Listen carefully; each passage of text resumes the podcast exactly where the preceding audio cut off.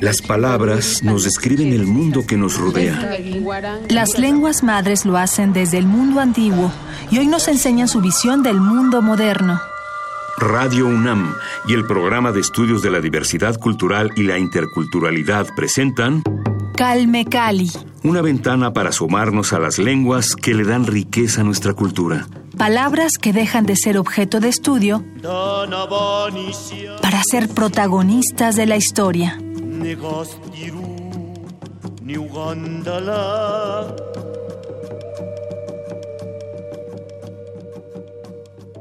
Hola, ¿qué tal? Yo soy Vania Nuche y les doy la más cordial bienvenida a Calme Cali. Gracias por acompañarnos en Radio UNAM. Queremos agradecer también a nuestros compañeros del INALI que nos prestaron sus instalaciones para grabar esta entrevista, que es una emisión especial con motivo del Día Internacional de la Lengua Materna, una fecha que se conmemora cada año el 21 de febrero a nivel mundial. Su celebración se estableció en 1999 para promover la diversidad lingüística y cultural y fue un día proclamado por la United Nations Educational, Scientific and Cultural Organization, es decir, la UNESCO, que es la Conferencia General de la Organización de las Naciones Unidas para la Educación, la Ciencia y la Cultura. En México esta fecha se conmemora desde el año 2000 y se realizan distintas actividades que fomentan el respeto a la diversidad lingüística, a la cual vemos que se alude mucho en la teoría y en los discursos, pero ¿cómo es en realidad la situación de las lenguas en nuestro país?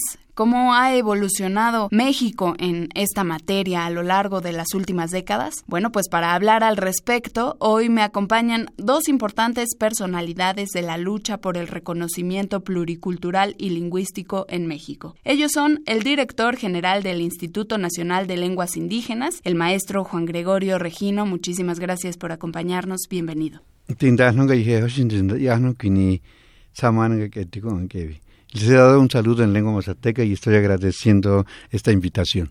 Y también nos acompaña el doctor José del Val Blanco. Él es el director del Programa Universitario de Estudios de la Diversidad Cultural y la Interculturalidad de la UNAM. Doctor, bienvenido. Gracias por acompañarnos en Calme Cali. Muchas gracias a ustedes por la invitación y un gusto estar aquí. Quisiera comenzar esta conversación con una pregunta que eh, quizá pueda parecer obvia, pero creo que es muy importante analizar las distintas aristas que, que la rodean. ¿Por qué celebrar un Día Internacional de la Lengua?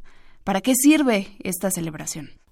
La mayor parte de las lenguas que se hablan en el mundo, un 90%, están en riesgo de desaparecer. Son lenguas desplazadas, son lenguas que coexisten con lenguas francas en situación de subordinación. Y no es un caso exclusivo de México. Como mencioné ahorita, es, es algo que está ocurriendo en todo el mundo. Entonces creo que es muy importante establecer una fecha como esta justo para promover eh, la importancia que tiene de que estas lenguas persistan, lo que significa intelectualmente socialmente, comunitariamente, que estas lenguas no se pierdan. Es decir, no solamente es el sistema, no solamente es un medio de comunicación, lleva implícito muchísimas otras acepciones que es importante que todos, la sociedad en general, la comunidad nacional e internacional, los gobiernos estemos conscientes de esa diversidad y yo creo que esta fecha sirve para promover justamente esta diversidad, esta toma de conciencia, esta convocatoria a sumarnos a desarrollar acciones para que este patrimonio persista, pueda alternar en igualdad con las lenguas internacionales y sobre todo que la población que lo habla sepa que es su derecho, que tiene ese derecho de hablar y expresarse en su lengua. Se habla mucho de la sensibilización al respecto de el respeto, el fomento a la preservación de las lenguas originarias en este Día Internacional de la Lengua Materna. Pero ustedes creen desde sus trincheras que efectivamente se está haciendo una sensibilización a la población, doctor Del Val? Digamos que sí podemos decir que existe un, procesos de ese, pero lo más importante que yo creo es lo que están haciendo los propios pueblos con sus lenguas, ¿no? O sea, hemos visto en las últimas dos décadas, ¿no? Un florecimiento de la poesía en lenguas indígenas, ¿no? Extraordinario, un caso único a nivel mundial se puede decir, ¿no? Se podría reconocer. Y eso es lo que está haciendo que la gente vea con mayor interés y con mayor, digamos, complejidad lo que significa estas lenguas y, que estas lenguas persistan y que estas lenguas no solo persistan en el, terreno académico, ¿no? sino que persistan en el terreno de la vida cotidiana esencialmente, ¿no? Por su valor, es un valor eh, inestimable. Aparte pasa una cosa, es una pérdida, digamos, en países como el nuestro, que es tan plurilingüe, ¿no? es, una pérdida que no puedan desarrollarse ciertas lenguas en ciertas partes del territorio. ¿no? Yo pongo un ejemplo ahorita como muy común, decir, los mayas inventaron el cero mil años antes que en Occidente se inventara el cero. Quiere decir que tenían un profundo conocimiento de la matemática, de la construcción del universo, de precisión, de arquitectura, etcétera, etcétera. Todo esto fue hecho en lengua maya. No quiero decir, es un conocimiento hecho en las lenguas. Entonces, yo diría, si el maya pudiera tener un desarrollo este, importante social, efectivamente, los matemáticos mayas podrían aportar cosas que probablemente desde otras lenguas no se pueden hacer. ¿No? O sea que probablemente estas son lenguas como más, más aptas para comprender el mundo en una dimensión diferente y compleja, efectivamente. Entonces, esa pérdida de, de, unas lenguas, pues es, es, es, es, doloroso porque se pierde una comprensión del mundo, ¿no? O sea, es una comprensión una cosmovisión en muchos aspectos, ¿no? Ahora creo que es poco lo que se hace todavía, ¿no? O sea, todavía tenemos problemas, todavía no tenemos, digamos, un proyecto de Estado educativo que implique reconocer lo que la Constitución dice, que somos un país pluricultural y plurilingüe, ¿no? Y aparte que hay que hay que desarrollar una educación intercultural en ese sentido. Entonces yo creo que sí abona un poco en este hecho un poco de que la gente se vaya dando cuenta que la interculturalidad no es algo que está fuera, sino que todos somos parte de ese proceso efectivamente, ¿no? Yo tengo la expectativa que en próximas generaciones será mucho más claro esto, mucho más efectivo, ¿no? Ahorita, por la lógica en las que estamos, es, es difícil precisar alguna opción optimista, ¿no? En ese sentido. Pero yo no creo. Yo creo que hay que ser muy optimistas de que lo que va a pasar está, se está dando en la sociedad, este reconocimiento de las lenguas, este florecimiento de las lenguas, independientemente de las acciones que el Estado pueda hacer en ese caso, ¿no? Así lo vería yo, ¿no? Claro, ahora que menciona el tema de la educación, justamente, pues vemos que el sistema educativo propiamente es quien ha contribuido más o menos en, en este exterminio de las lenguas, ¿no? Se, se prioriza siempre al español, al castellano y todo el sistema educativo, toda la construcción de las materias, los temarios, están construidos con base en el español. Siempre se está relegando a las lenguas originarias. Entonces, ¿qué alternativas hay a estos escenarios? Definitivamente tenemos que hablar de un nuevo modelo educativo donde efectivamente las lenguas indígenas sean un componente fundamental en la construcción del conocimiento, no solamente como lengua de comunicación o no solamente como una lengua en la que hay que aprender a hablar, sino esto que decía José del Val ahorita, o sea, cómo a partir de la lengua construimos conocimiento, creamos, desarrollamos conocimiento. Entonces eso coloca a las lenguas indígenas en una situación diferente, es decir, ahí tendríamos que valorar todo el capital intelectual que significa una lengua en la medida que eso se institucionalice, podríamos este, pensar en, efectivamente en un desarrollo eh, comunitario donde integral, este, global, comunitario, eh, con un potencial enorme, donde las nuevas generaciones estén, por una parte, afirmando su identidad y por otra parte, de manera humana desarrollándose, fortaleciéndose. Creo que eso es algo fundamental. Y no solamente, digamos, la construcción científica, cuando hablo de, de construcción del conocimiento. Yo creo que algo fundamental también es la forma de revitalizar, de recuperar esta parte espiritual que los pueblos indígenas han mantenido y este conocimiento espiritual es el que eh, mantiene este vínculo, digamos, con la naturaleza, con las deidades, pues con el medio ambiente, con el territorio. Es decir, como un asunto aparentemente no tan visible en la escuela como es lo espiritual conlleva para las comunidades indígenas hacia otros ámbitos de la vida, ¿no? Como decía ahorita, el medio ambiente, el territorio, el agua, cosas tan fundamentales en este tiempo tan conflictivo que vivimos, ¿no? Entonces, esto generaría una manera diferente o generaría propuestas alternativas de cómo enfrentarla hoy en día el deterioro del medio ambiente, por decir. Esto contribuiría también a generar una cultura de paz, ¿no? Esto contribuiría a generar un desarrollo un desarrollo económico más, más humano, más amigable. Entonces siento que es fundamental pues que las lenguas indígenas eh, puedan este, instalarse en el modelo educativo y actual para que efectivamente podamos eh, no solamente de manera hipotética decir que es muy importante tener una lengua indígena o tener muchas lenguas, sino que efectivamente hagamos realidad este planteamiento de interculturalidad, de multilingüismo, que de alguna forma son enfoques que están sugeridos para el sistema educativo actual, pero que no se concretan. Exactamente. Y a propósito, pues falta esta inclusión en simplemente en el sistema legal. Por ejemplo, seguimos viendo que las eh, las leyes, las dependencias gubernamentales no no hay este acercamiento a las lenguas o esta este complemento en digamos en materia de todo lo que lo que aportan cada dependencia. No hay alguna lengua o todas que creo yo debería ser lo ideal que hubiera apoyo legal, por ejemplo, para cada lengua, ¿no? Casos de indígenas que se acercan a diferentes dependencias y se les niega el acceso simplemente porque o no hablan la lengua oficial, entre comillas, ¿no? El español, o no llevan un traductor. Entonces, ¿cómo empezar a hacer algún tipo de política pública que incluya a las lenguas indígenas, a todas las lenguas indígenas que ya son 69 reconocidas por el INALI? Entonces, ¿cómo trabajar en este asunto?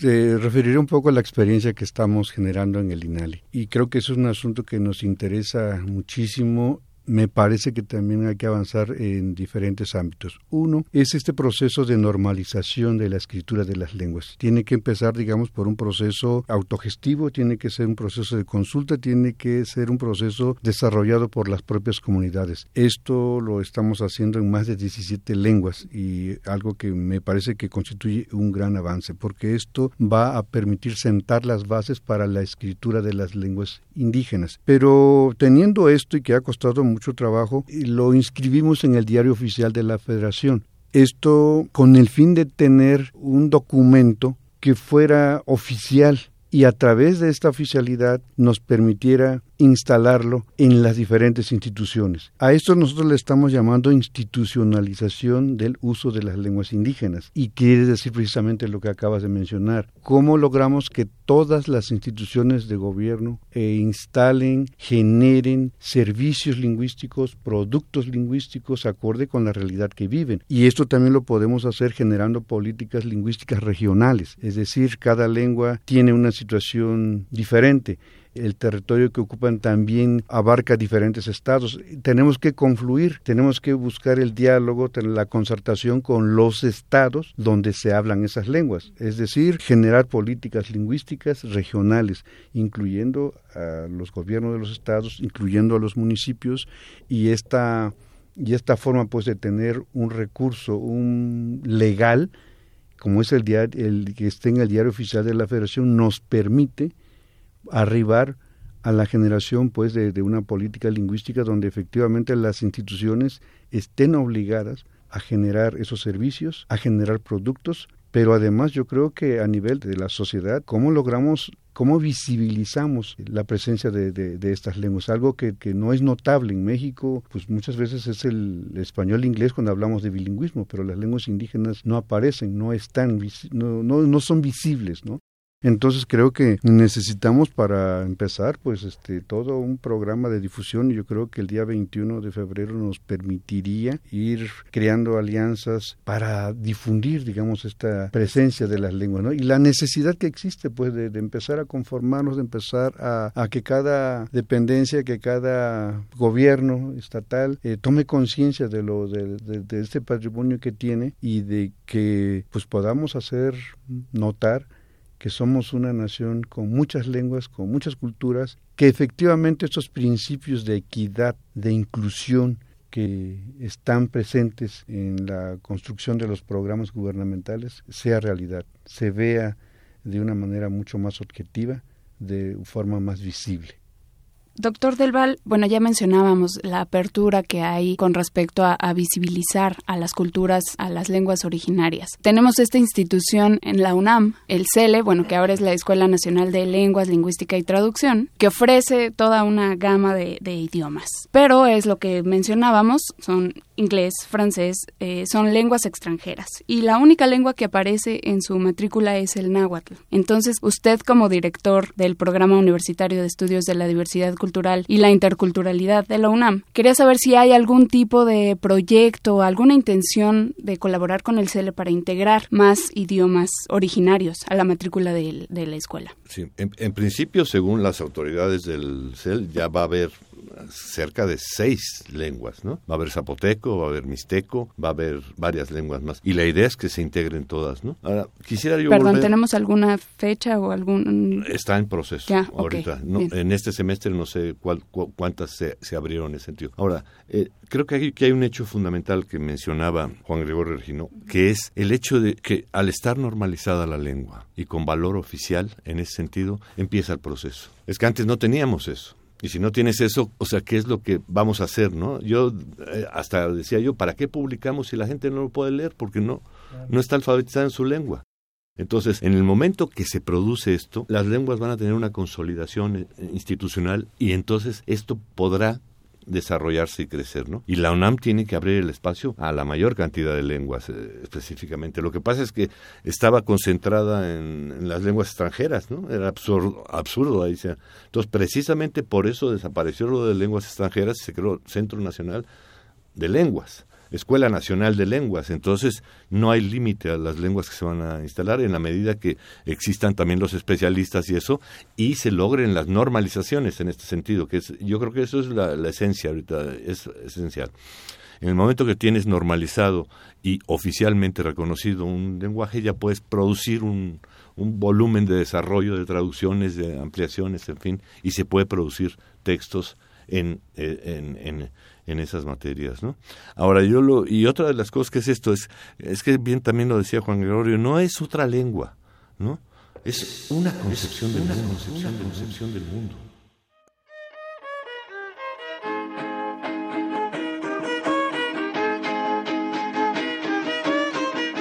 Las lenguas indígenas más habladas en México son el náhuatl, chol, totonaca, mazateco, mixteco, zapoteco, otomí, tzotzil, celtal y maya.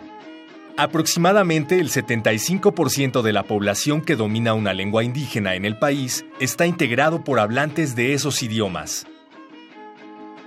En 2003 se publicó la Ley General de Derechos Lingüísticos de los Pueblos Indígenas, donde se reconoce al español y a las lenguas indígenas como lenguas nacionales. A través de este reconocimiento, se pretende que las lenguas indígenas sean válidas en toda la República Mexicana y no solo en la región en que se hablan.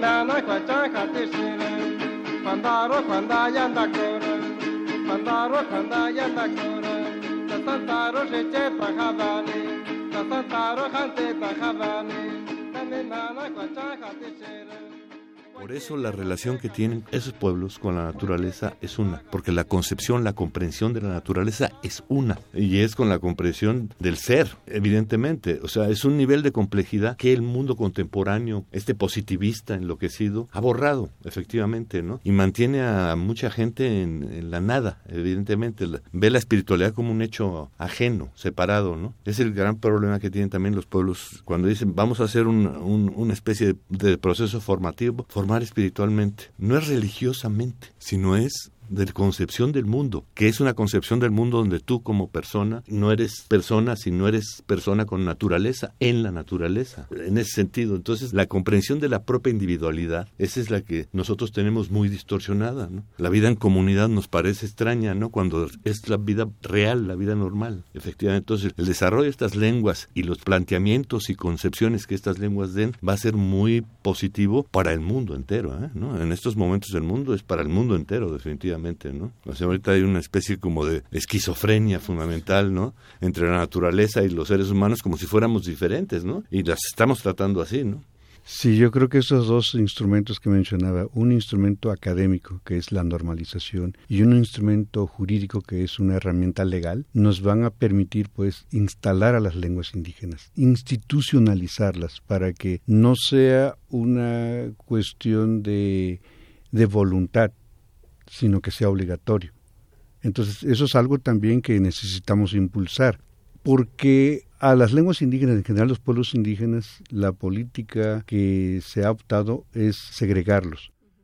Hay leyes, hay instituciones para los pueblos indígenas. O sea, se tratan de manera aparte que el resto de la sociedad. Eso yo creo que también es algo que hay que ir este, modificando transformando o sea, toda la sociedad tiene que asumir que las lenguas indígenas son parte, son patrimonio de la nación, que somos una nación multilingüe y como tal todos debiéramos de formarnos con esa sensibilidad y con ese conocimiento para estar abiertos a respetar, a conocer, a vivir esa diversidad. Es algo que no estamos haciendo en México. México mantiene una política de homogeneización y obviamente también de hegemonía de una lengua de una cultura hacia las otras. Entonces, ¿cómo transformar esto? ¿Cómo dar pie a esta diversidad, a esta interculturalidad, a esta inclusión, pues a esta equidad que, que, que son necesarios? ¿no? Entonces, yo creo que estas dos herramientas a mí me parecen fundamentales porque la, la académica pues permitiría justamente de, eh, de, una manera mucho más objetiva lograr su incorporación en el sistema educativo nacional, no solamente en la educación básica, sino en todos los niveles. Es decir, ya tienes un instrumento académico que te lo permite, que son las normas de escritura de la lengua. Tienes una herramienta legal que es el que esté, que esa norma esté, digamos, en el diario oficial. No es lo suficiente, pero en este momento es la más importante y la única que tenemos para instalar a las lenguas indígenas en todas las instituciones, como como algo obligatorio, como una política pública, como una política lingüística necesaria en el contexto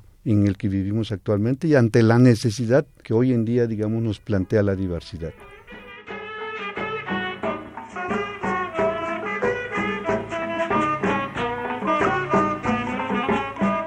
El sistema de becas para estudiantes indígenas nació en diciembre de 2004 a partir de la creación del programa universitario México Nación Multicultural durante la gestión del entonces rector Juan Ramón de la Fuente.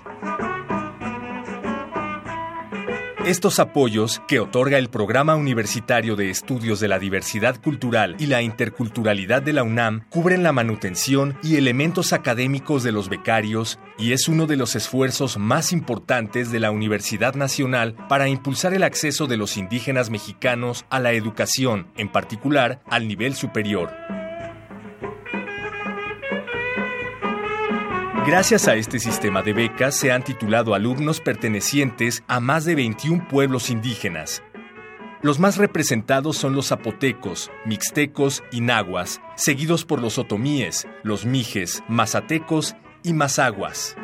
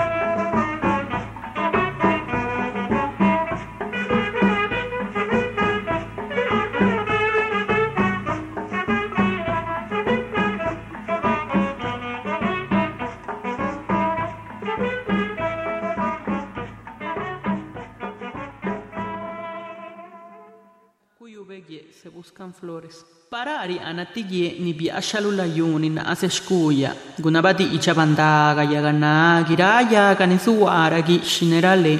Bisa anela de yone lunesa ni tinigela tidu uva.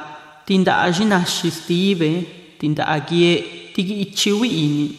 Bishu uva lugirani sado ro tinuna diaga stichive. Via girara rigu udenesa, niru ni salugu gukalace ni gela di icha kalu giba, nekati gicci ne di icha nekatinesa ragu juvela, kadi ni siraki ginnilu, kadi jido sidi, kadi jizana na ani kusaki la cidua chawiduga. Nenusa abilubi gendarinava di icha. Para ariana kagie, ni biashalulayun, ni naase escuya. ¿Dónde queda una flor arrancada de la tierra que sostiene su raíz?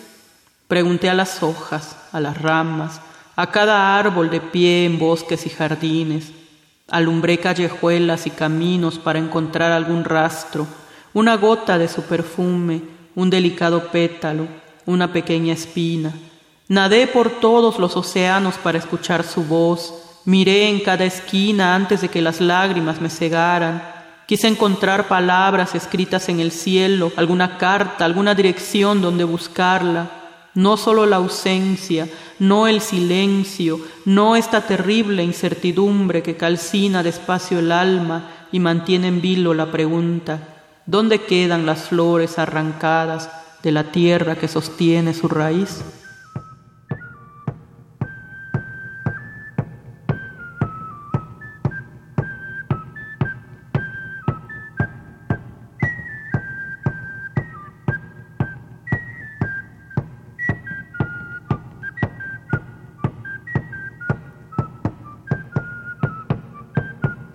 La siguiente semana podrán escuchar la conclusión de esta conversación que tuvimos con el director general del Instituto Nacional de Lenguas Indígenas, Juan Gregorio Regino, y con el doctor José del Val Blanco, el director del Programa Universitario de Estudios de la Diversidad Cultural y la Interculturalidad de la UNAM, que realizamos con motivo del Día Internacional de la Lengua Materna, celebrado el día de ayer, 21 de febrero. Recuerden revisar nuestra página de podcast para escuchar nuestras charlas anteriores y por supuesto, dejen también sus comentarios en las redes sociales de Radio UNAM. Nos encuentran en Twitter y en Facebook como arroba Radio UNAM. Agradecemos, por supuesto, la colaboración del Programa Universitario de Estudios de la Diversidad Cultural y la Interculturalidad de la UNAM y del Instituto Nacional de Lenguas Indígenas. Los espero la siguiente emisión de Calme Cali. Yo soy Vania Nuche. Muchas gracias. Hasta pronto.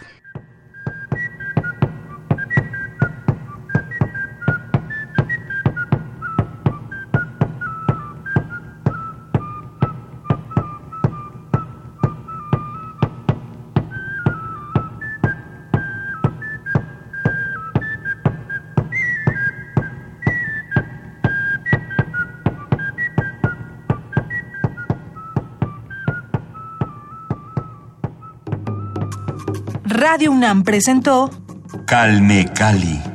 Una ventana para conocer y reconocer las lenguas que le dan riqueza a nuestra cultura. Los invitamos a aprender un poco más de las lenguas madres de México en nuestra próxima emisión.